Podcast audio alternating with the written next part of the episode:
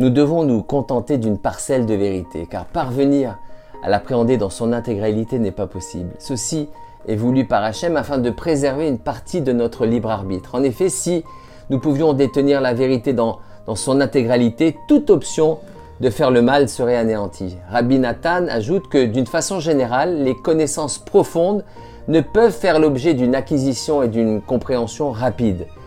Combien de fois avons-nous eu des, questions au sujet du comportement d'Hachem, au sujet du tzaddik, au sujet des différends entre les sages? Le problème est que nous ne pouvons pas comprendre Hachem. Ses plans sont insondables et incompréhensibles. C'est pour cela que nous développons la, la la foi envers Dieu, mais aussi envers les sages qui transmettent un message de vérité après s'être détachés de toute considération matérielle et de tout intérêt financier. Par conséquent, si nous souhaitons accéder à la vérité, nous devons comprendre qu'il n'est pas possible de passer par la case compréhension. Toutefois, prenez l'absence de compréhension, ce n'est pas très vendeur. Qu'est-ce qu'on fait en Ukraine? Je ne sais pas.